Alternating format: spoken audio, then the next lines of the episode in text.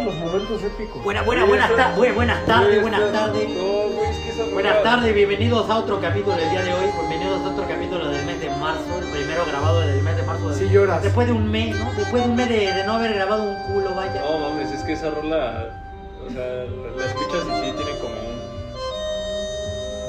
un sentimiento. Pues bueno, hoy que empezamos con un poco de, de, de- de estupidez y de, de sentimentalismo, pues yo creo que este capítulo no creo que sea tan largo. No creo que nos extendamos durante tanto tiempo. Unas dos horas nada más. Una, unos 30, 40 minutos más. o Bueno, menos. también Unas tres depende, horas, Lo que tenga que ser, la neta. depende güey. qué tanto nos Lo, delimitemos. lo que tenga que ser, lo que tenga que ser. ¿no? Pero el tema de hoy, Es el siguiente. Trun. Tete, tereré. pero bueno, el tema, el tema de hoy, este, pues es uno que, bueno, es, es este, es elemental, vaya, en la música. Eh, pues voy a decirlo por lo mientras latinoamericana, ¿no? Porque bueno, si el, el, el Sobre músico- todo sudamericana, diría Su- yo, ¿no? No, bueno, en No, México, sí, no, en sí, México sí, sí influye bien cabrón también. O sea, sí entiendo. O sea, entiendo por dónde vas, pero en México Ahorita, también. ahorita, desarrolla- también. ahorita desarrollamos eso Sí. y armamos una discusión cotorra de eso. Pero bueno, o sea, re- realmente, ¿Eh, Totoro? realmente hasta en el mundo, o sea, hasta en Europa sí se habla de, de este gran compositor que ya cumple 100 años de su nacimiento y bueno, es Astor Piazzolla. ¿no? Del buen, del buen dios del tango, ¿no? Él- una de las El figuras dios de la más, música. más Ah, emblemáticas en la música latinoamericana, ¿no? Es que, güey, hablando, o sea, hablar de, de Astor Piazzolla es, es mucho... Mucho hablar como de todo ese pedo como que viene jalándose desde la época de los músicos clásicos, ¿no? ¿Por qué? Porque... Desde Carlos Gardel. Sí, güey, pero no, o sea, yo, yo me refiero como a esa esencia, ¿sabes? Porque, ok, güey, sí, Piazzolla lleva 100 años, pero 100 años atrás realmente te pones a pensar y es una época muy nueva para la música en general, güey. Y lo que tiene Piazzolla, sobre todo, es como todo ese pedo de, de que va jalando de los, de los compositores realmente clásicos, güey, de, de 1400, 1500, incluso renacentistas un poco. ¿Por qué lo digo, güey? Lo digo porque viene jalando esa esencia de que hoy por hoy, güey, tú escuchas a Astor Piazzolla, güey, por los elementos que usaba, por cómo componía, por cómo hacía progresiones, por las cosas que intentó innovar en su momento. Yo creo que es una persona que incluso se le debe de... to- Bueno, no incluso, güey. Se le debe de tomar tan en serio como los compositores clásicos Sí. de, de cabeza, güey. No, sí, definitivamente. No, o sea, incluso, digo, este, tú, este, Pepe y yo, este, eh, ya llevamos un rato con el sonido de Piazzolla, pero incluso la reacción de Mauricio y Fernando, que para ellos es algo completamente nuevo, ¿cómo es para ustedes el sonido de? No, vale. eso, es, eso es interesante. Más Mau. Pues para mí, para empezar, lo primero con lo que lo relacionamos yo y Fernando fue con Spinetta. Pero muy en sus inicios. Pero a- antes de hablar del artista con el que lo relacionas, la sensación. Las sensaciones. Es, Sí. es que la, la sensación que, que da este Piazzolla te da, te da te da un sentimiento y luego luego ya empiezas a pensar este escenarios, ¿no? Bueno, a nosotros nos pasó de que y estaba así la melodía, medio triste y, y Fernando decía, "No, pues es que aquí yo me imagino a alguien aquí triste" y ya yo le decía, "Sí, pero triste en la lluvia, ¿no?" Y la verdad sí, de repente hace unos cambios y decías, no, pues aquí ya no está triste, ahora ya está pensando o está feliz. Y la verdad sí nos sorprendió bastante con sus, con sus cambios y la, y la instrumentalización de los demás músicos. Sí, yo, a mí me, me gustó mucho el ambiente que crea. Así como que era como una melancolía muy cruda, ¿no? Como muy real. Y pues así lo estaba escuchando y hasta como que me deprimí, ¿no? Sí, sí, a mí me sonó como... Es lo que les dije hace rato, así como... Cuando en una relación estás en un momento tan hermoso que solo puedes pensar en el final, ¿no? Como eso me sonó. Y pues bueno, ya ustedes que lo escuchen sabrán y podrán sacar ustedes lo que tengan que sacar de él. Y es que a pesar de que no tenga letra, como que te da un sentimiento, ¿no? Pues sí. Porque las primeras letras, porque las primeras canciones que escuchamos de La Spinetta música- no tenían nada de letra, ¿no? Mucho y hasta le preguntamos, ajá. Y nosotros mismos como que poníamos la letra y el escenario. Y la verdad sí, sí es un músico demasiado bueno. De los cambios que hacía. Y aparte de tocar así, está cabrón. Con tanto sentimiento, ¿no? Con, ajá, con mucho sentimiento y aparte le atinaba cada nota. De que ahora aquí. Es que, güey, justamente, bueno, ya ah, ampliando un poco justo lo que, lo que les preguntó Gonzalo a ustedes dos, como de sus nuevas sensaciones que dice que son completas nuevas, que, güey, realmente, al menos para Mauricio sí lo son, pero para Fer no lo son, güey. Que sí, o sea, tiene una percepción muy plana, quizá un poco de, de lo que es Piazzolla, porque no le ha entrado tan cabrón como nosotros dos, güey. 30 discos. de- Pero, o sea, ahora hablando un poco más de la percepción más, más íntima, güey, más, más, no sé, güey, no sé cómo explicarlo, güey, más personal, güey, de, de Piazzolla, ¿no? Una, o sea, hablando desde mi punto de vista, o sea, no sé, güey, Piazzolla llegó a mi vida gracias a mi jefe, güey. O sea, la primera vez que yo escuché a Piazzolla era muy morrito, güey. Sinceramente a mí me parecía muy raro, incluso me molestaba un poco, güey, porque era muy extraño, güey, porque yo estaba muy acostumbrado a escuchar a, a los Beatles, güey, a The Doors, güey, a Rolling Stones, güey, ¿sabes? Era como muy acostumbrado a ese sonido, pues del típico rock, ¿me entiendes? Y pues de repente... con letra. Y con letra, güey. Y de repente mi jefe me dijo como, güey, pues la neta, mira, escúchate este pedo, güey. O sea, yo tenía, no sé, güey, como 10 años, güey, una madre así. Mi jefe me dijo como, güey, pues mira, escúchate esto. O sea, ya te escuchaste lo que más o menos escucho la gran mayoría del tiempo, pero pues quiero presentarte otra cosa, quiero presentarte otro pedo, ¿no? Él me empezó a, introdu- me empezó a introducir al tango con bajo fondo, que yo creo que es un- una de la otra banda que podemos tocar más adelante en este mismo capítulo. Eh, justamente hil- hil- hilándolo con, con- con lo que estamos hablando ahorita, ¿no? Pero cuando llegó Piazzolla a mi vida fue muy raro, güey, porque realmente Piazzolla es raro, es extraño cómo suena a veces. Por el, el- justo como Gonzalo nos lo comentaba hace rato, el hecho de que el cabrón meta improvisaciones de jazz con el acordeón, ¿sabes? Hacer el acordeón un, un instrumento tan típico argentino y que haga como cosas de alguna forma como pues tan extrañas con ese instrumento tan típico latinoamericano, güey. Y que haga improvisaciones de jazz y que suene tan complejo y que incluso pueda sonar raro.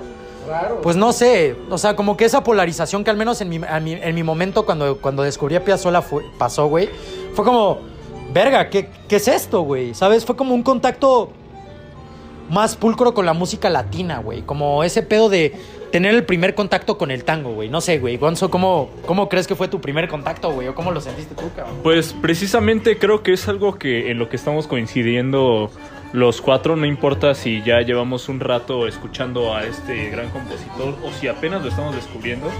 Realmente nuestro primer contacto con Piazzolla es extraño, es un poco confrontante porque bueno, no solamente no un poco, es confrontante. Es que, güey, son, son sonidos. Es que, güey, es confrontante por el hecho de que estás tan acostumbrado. Bueno, al menos en mi caso, estoy seguro que en el tuyo igual, güey.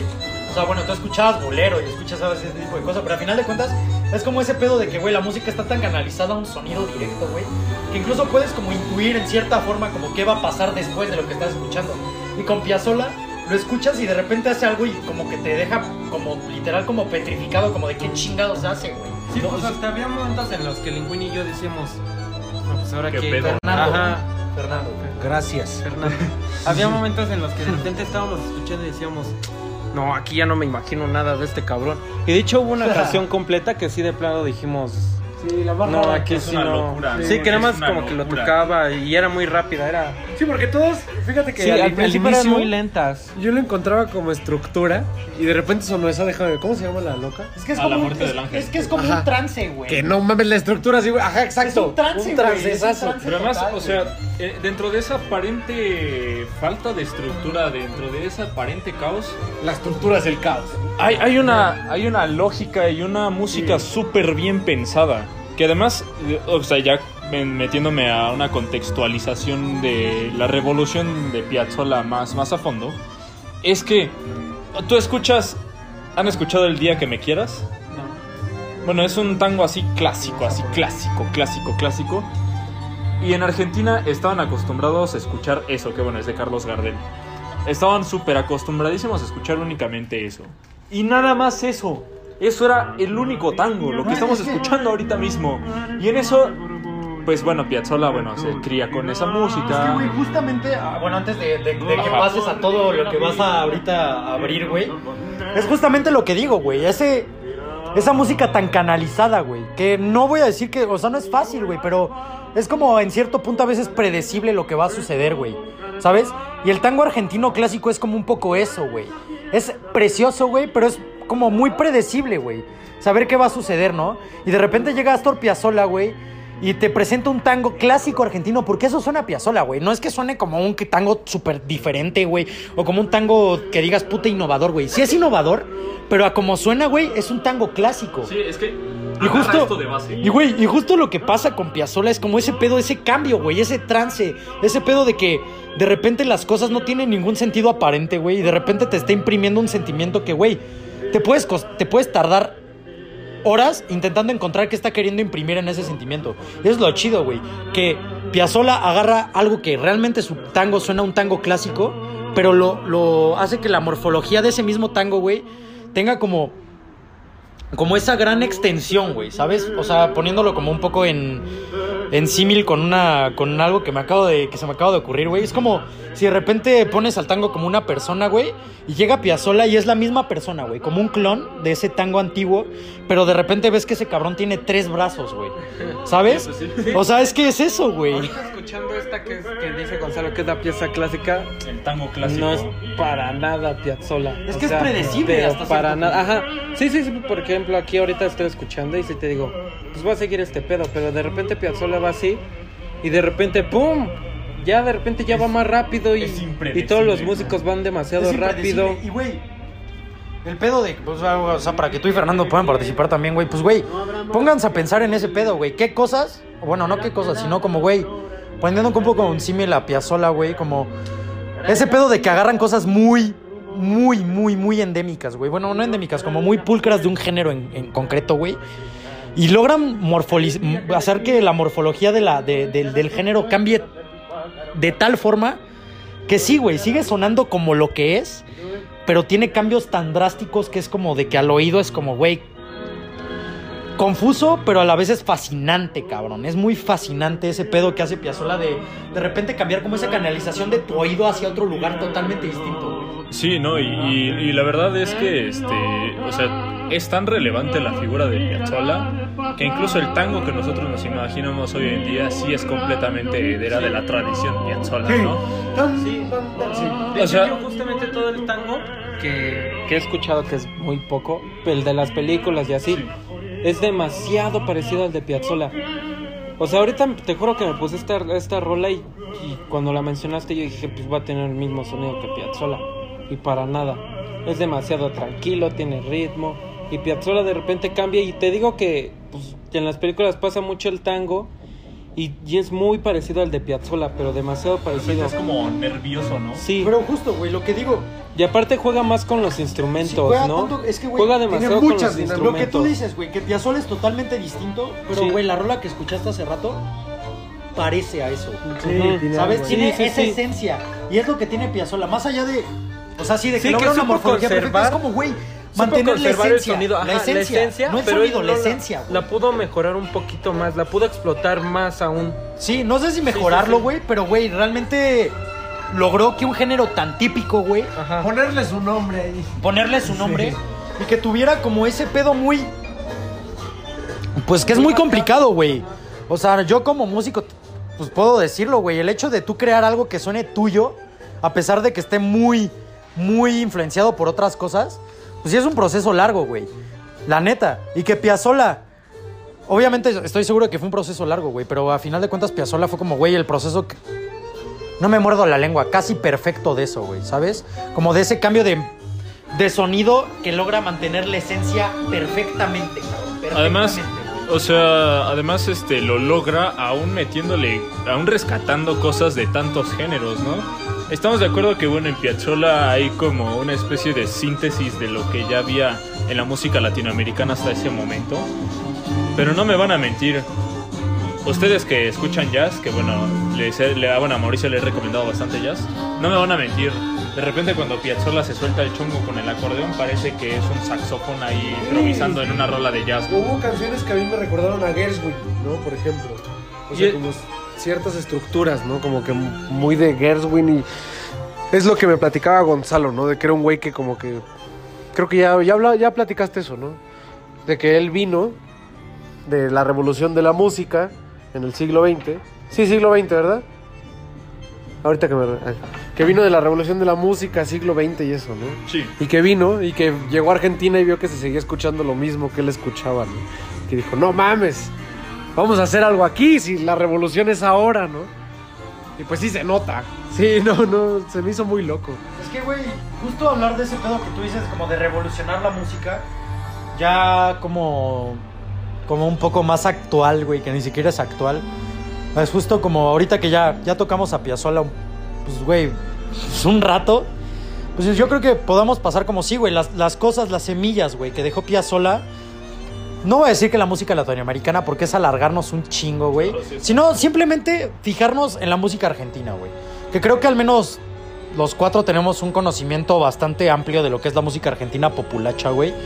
Y es como intentar dar un, dar un símil, güey, de qué semillas dejó el buen Astor, güey, en lo que es la música popular argentina, güey. Porque hablar de la música popular argentina y hablar de, esto, de Astor Piazzolla es hablar de lo mismo, güey.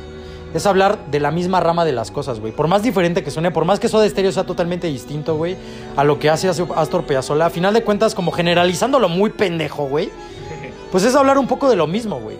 ¿Sabes? Es hablar como un poco de qué semillas ustedes creen que dejó el tango de Piazzolla en la música popular argentina y qué hizo que la música argentina fuera tan influyente gracias a Piazzolla, güey. Es que incluso, o sea, ahí ya está, o sea, incluso el, el- el hecho de que el acordeón haya tenido unas influencias de improvisación muy yacera, a lo mejor, ah, bueno, ahí ya me desvío bastante, pero incluso el gypsy jazz no hubiera incluido el acordeón Si no fuera por Piazzolla. si no fuera Y, por Piazzolla.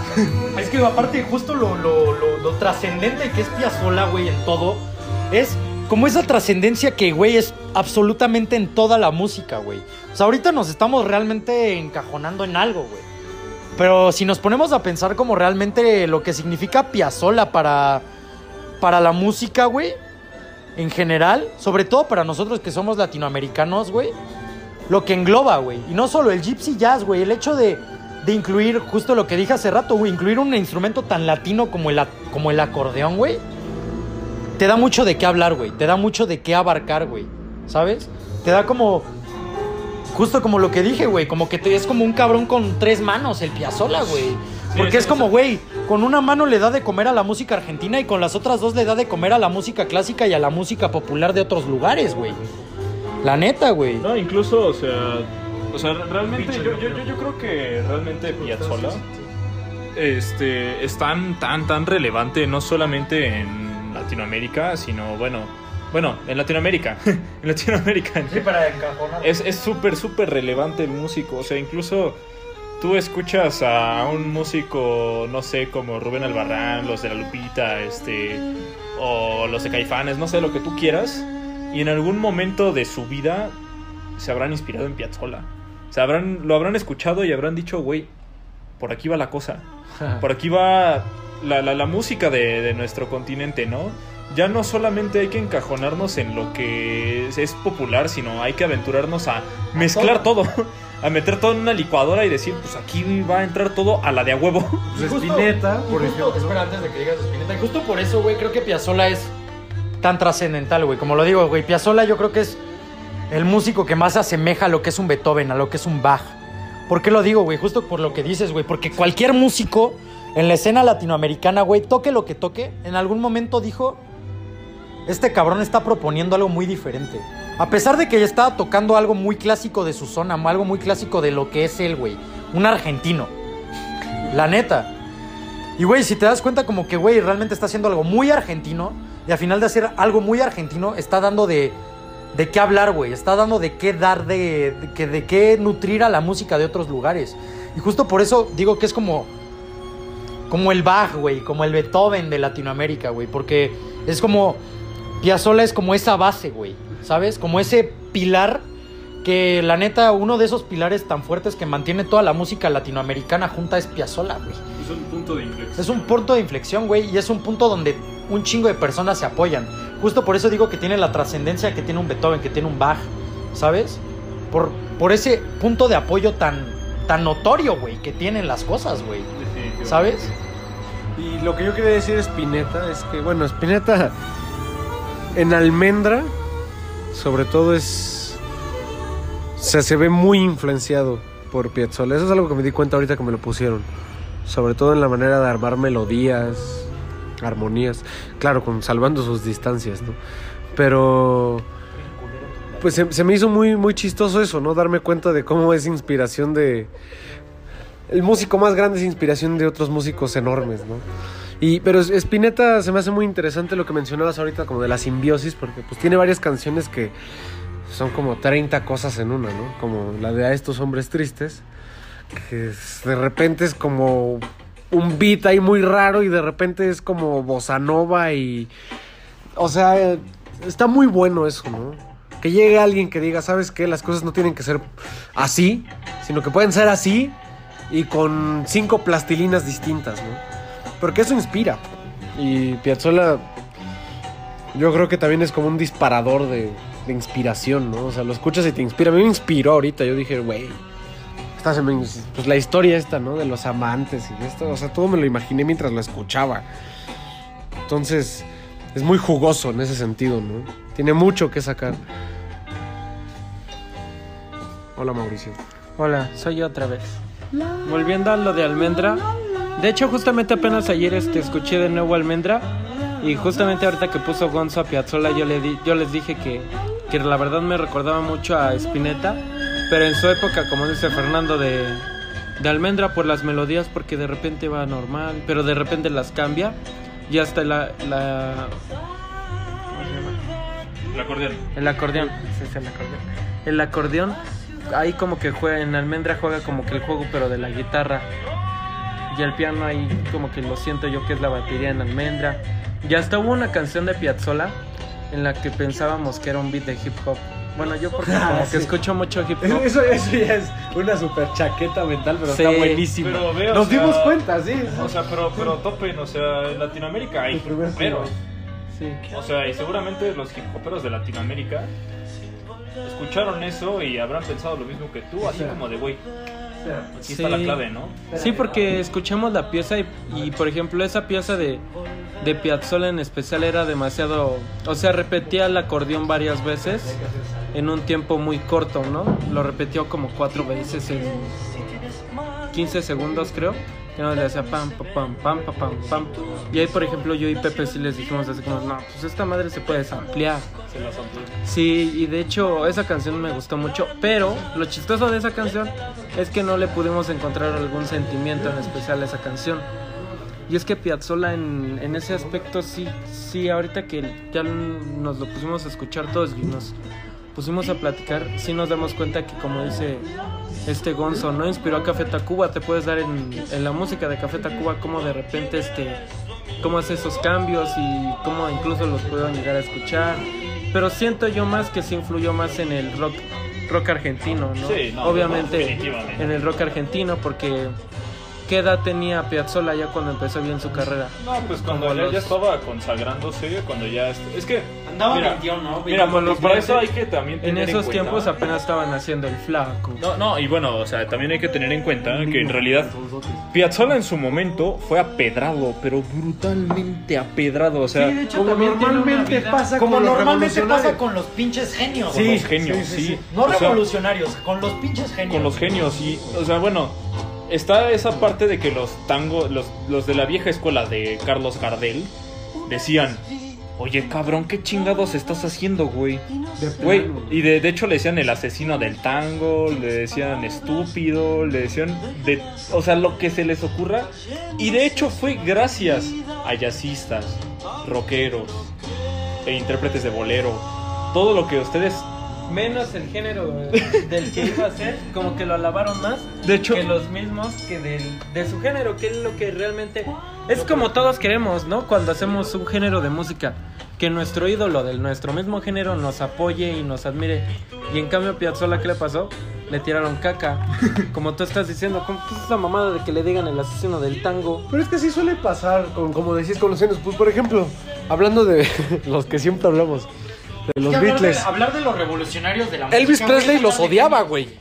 Elvis Presley y los viejos del rock and roll de los 60 odiaban a los Beatles. Decían, esto es una mierda, güey, no mames, que no sé qué. ¿Has escuchado qué decía el. Los Caifanes incluso los les pasó. animals, güey, de los Beatles, güey? ¿Qué pedo con mi caifán? O sea, güey, lo que hablaban los, güey, los animals, lo que decían de los Beatles, güey. Entonces, como, güey, no, estos güeyes nada más hacen baladitas de amor, güey. Nada más se dedican a hacer mamadas. Son los que van a llevar al rock a la quiebra, el rock inglés se va a ir al carajo. por ¿Quieren los que Beatles. los cabomas?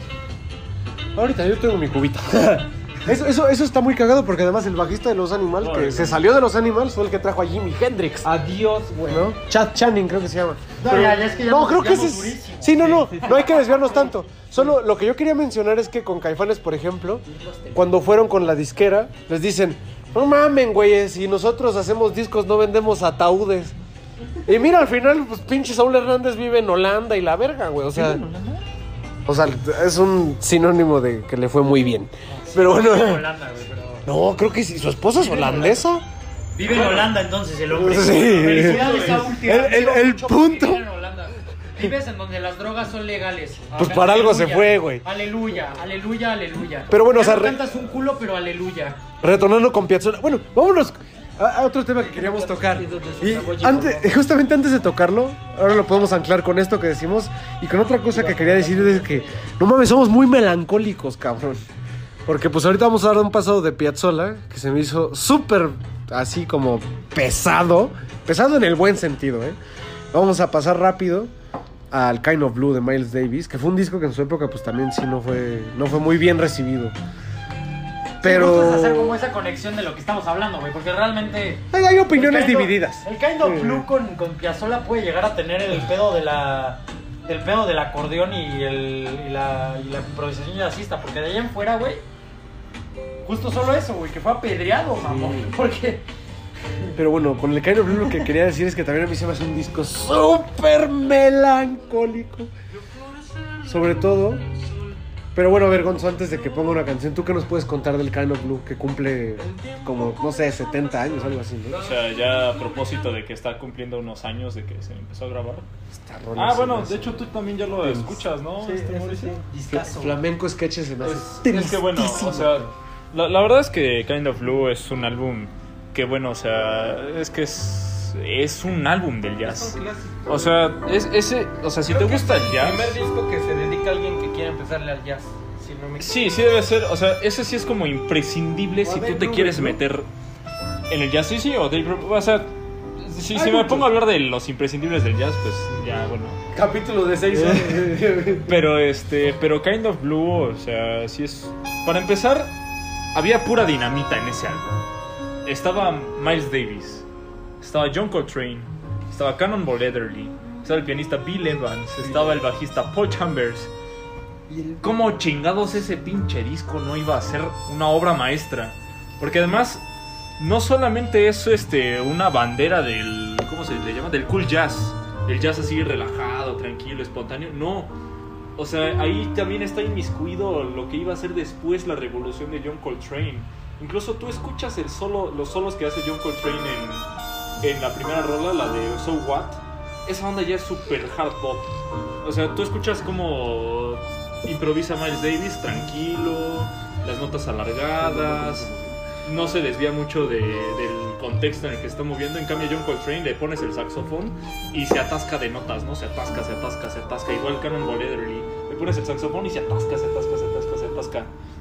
Lo cual habla de, de que es el álbum que sí estaba haciendo el cool jazz, pero también ya estaba avanzando hacia el hard pop. O sea, es un álbum parteaguas en ese sentido, ¿no? De hecho, yo, yo asocio mucho la Kind of Blue, justamente apenas ahorita, el La Kind of Blue de Miles Davis, mucho con, con, As- con Astor Piazzolla. Son re melancólicos. Aparte de que son re melancólicos, ahorita que les dije, ¿no? Que escucho yo tango y me imagino lo de las películas que es muy parecido a Astor Piazzolla. Yo, yo al principio cuando escuchaba la palabra jazz, se me venía a la mente, sin darme cuenta, Miles Davis. Y ya ahorita que me doy cuenta es Miles Davis, ¿no? El, el artista que hizo el cool jazz y que ese disco fue el parteaguas del jazz y así como el tango, fue este Astor Piazzolla, ¿no?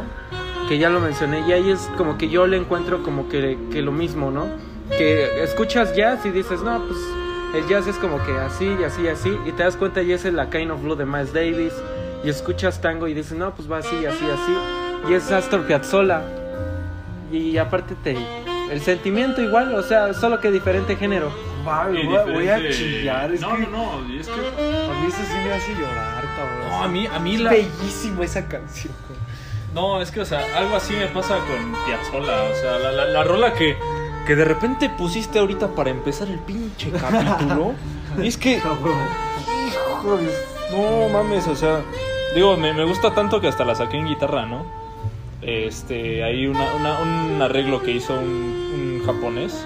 Fíjate, o sea, hasta en Oh, Japón.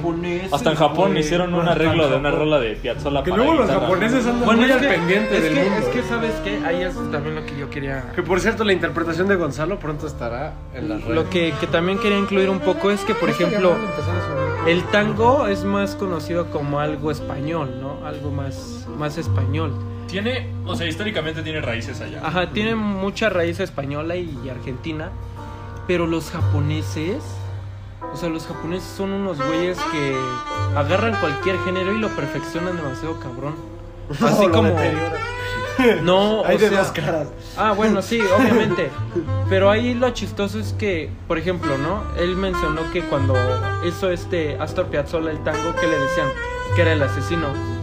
Y en Japón, en vez de que le dijeran así, los argentinos y los españoles admiraban a los Es que a los propios japoneses y hasta que tocaban me- incluso mejor que ellos. Es que algo interesantísimo de eso es que en la música muchas veces pasa que tu nación te Te, ponen los da la mismos espalda, obstáculos. Ajá. te da la espalda, pero lo que tú haces llega eventualmente a otros lugares en donde Va a ser no es el mismo contexto histórico, no es no hay las mismas raíces, entonces dices, "Wow, ¿qué es esto, no?"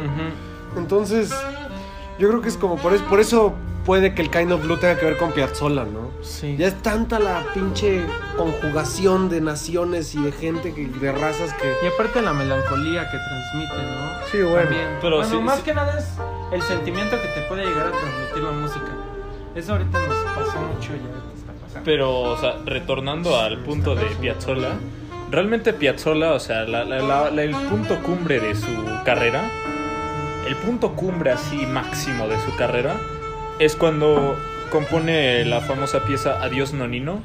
Seguramente la han escuchado. Ah, Eso la de- sí. la que le- ¿A quién se la dice? Se la dedica a su padre porque se muere. Ajá. Se muere y no puede Sí, sí, ir sí. al Que no funeral. puede ir a ver a su concierto, ¿no? No, o sea, más bien él estaba de gira Ajá. y la gira iba mal. Y en eso se entera de que se muere su papá y no tiene el suficiente varo para ir a, a- a verlo, ¿no? Y pues con toda esa angustia, todo ese sentimiento compone a Dios Nonino. Es más, ponla cabrón. Vamos a Vamos Pero- a poner a Dios Nonino. Porque esa es una pieza que sí, sí llega así muy. Muy cabrón. Pero sí, es, es, es muy interesante cómo realmente muchos de los artistas que, que querían revolucionar Les dieron la espalda. les dieron la espalda, pero también tenían como una cierta melancolía muy profundizada, ¿no? En su ser. Y es que muchas veces cuando uno está en un estado de, de tristeza, que se siente abatido, es cuando estás en un proceso creativo súper impresionante, porque de alguna forma tú le quieres encontrar una revolución a ese sentimiento que estás teniendo, ¿no? Sí, a esa es sensación que tú quieres tienes. poder expresarlo del- de, la forma que más, que más amas, ¿no? Que pues, en este caso es la música. Por eso el... No, no quiero este ser este, ¿cómo se dice? Como muy de solo este como de la raza muy elitista. Ah. Pero el camino en el trabajo sentimental por eso es tan difícil a veces afrontarlo. Porque hay un punto en el cual hay que ser muy congruente contigo mismo para sacar realmente eso que tienes adentro. Por eso muchos artistas muy grandes, por ejemplo, vámonos al, al rock otra vez. Tom York de Radiohead, él menciona algo que se me hace se súper bonito, ¿no? Porque él dice que usa las canciones muchas veces en su vida como una terapia. Y que cuando escribe una canción realmente no está pensando en, en nada más. De hecho, él dice algo que se me hace precioso, que es que cuando haces algo, cuando haces una canción, cuando escribes algo, no tienes que escribirlo ni hacerlo porque... O sea, porque para que te guste a ti, porque muchas gente, muchas personas te dicen así como de gentes, no mames. Muchas personas te dicen así de, no, es que tienes tienes que hacer las cosas para que no le gusten a los demás, pero que te gusten a ti. Lo cual pues para mí en mi caso personal también ya es un obstáculo, porque pues para que a mí me guste algo que yo haga, pues está muy cabrón, ¿no?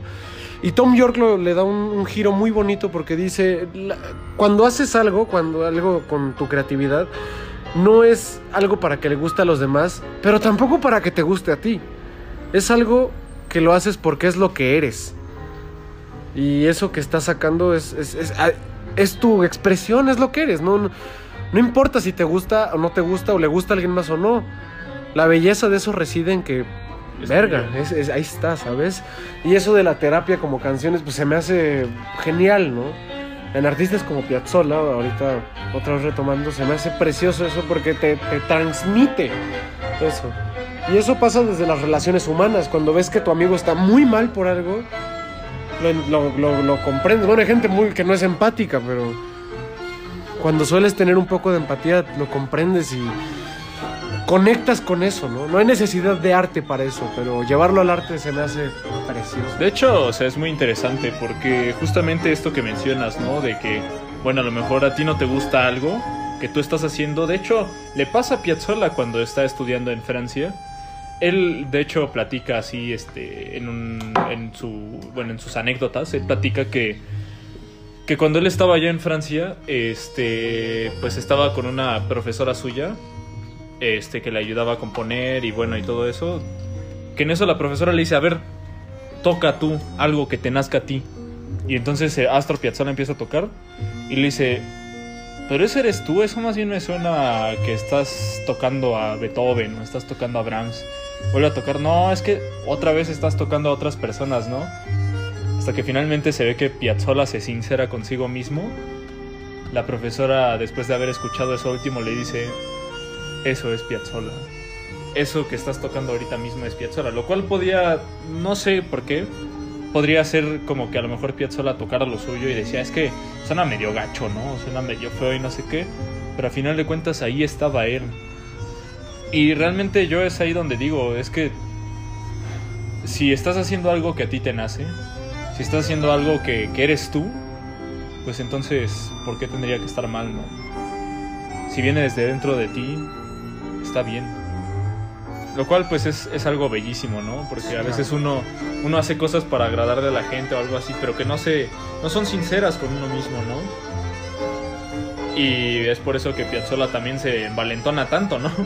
Porque a pesar de que lo estaban apedrando, a pesar de que le estaban diciendo que, que era un idiota y quién sabe cuánto, él dijo, pues esto es lo que yo soy y si les gusta, adelante, y si no, pues se van directo a la verga. Sí, claro. Y bueno, pues este, realmente eh, hablar de Piazzolla es hablar de un mundo impresionante de música. Es un mundo súper cabroncísimo de, de- de- de lo tanto que influye en Latinoamérica, de lo tanto que, que es apreciado, ¿no? O sea, increíble. ¿Algo, ¿Algo más que quieran agregar? Pues que hagan las cosas. Otra vez reiterando eso. Que hagan las cosas porque es lo que son. No porque, ay, no, aspiren a algo, sino que simplemente no. Sí, güey, justo, pues, no sé, dando mi última aportación porque me, me desaparecí un rato porque fui al- a cagar, la neta. A ver tu caca. este, Si me das pues no sé, Un taco de tu caca. siento que, que justo como, como dijo Gonzalo, güey, que, pues no sé, como músico, realmente lo que más te llena es hacer lo que más te gusta, güey. Y hacer lo que quieres hacer y, estar y hacer lo que, lo que tienes en tu cabecita, güey. La neta. Y Y en siento, y en tu corazón, güey. Y siento que, que Piazzolla fue como, al menos para, para personas que lo escuchamos, güey, para personas que lo tenemos muy en cuenta en nuestro repertorio, güey, como, como músicos, güey. Pues sí es como, como ese ejemplo de, puedes hacer lo que quieres, puedes hacer lo que, lo que amas, güey, aunque te tienen mierda, y a final de cuentas, recibir un reconocimiento, güey, que es lo más estúpido, güey, que realmente recibir un reconocimiento no es, es lo que cuenta, pero al final de cuentas Piazzolla tiene un reconocimiento. Pero Piazzolla hace lo que, lo que él amaba, güey. Lo que él quería imprimir, lo que él sentía. De ahí nos vamos a ir hasta Bango. Y Pues sí. pues como artista, como músico, creo que es lo más admirable que, que pueda haber dentro de alguien, güey. Hacer lo que amas y romper esos estigmas que tiene la gente sobre ti y a final de cuentas callar bocas, güey. De eso se trata un poco a veces la música, güey. De, de, de, de callar o de hacer que, que las personas guarden silencio respecto a lo que, lo que estás haciendo porque tiene calidad. Y lo más importante, tiene amor imprimido, güey. Tiene es- ese tú. sentimiento. Y eres tú. Y pues, solo eso, güey. Siento que pues, podemos cerrar el capítulo aquí, güey, después de esta reflexión, güey. Y pues no sé, muchísimas gracias por, por escuchar este capítulo de Pendejos en el Oído de la Música. Espero, espero lo hayan disfrutado y, y que la hayan pasado chido escuchando, escuchándonos hablar, ¿no? Muchísimas gracias y les mando un besazo.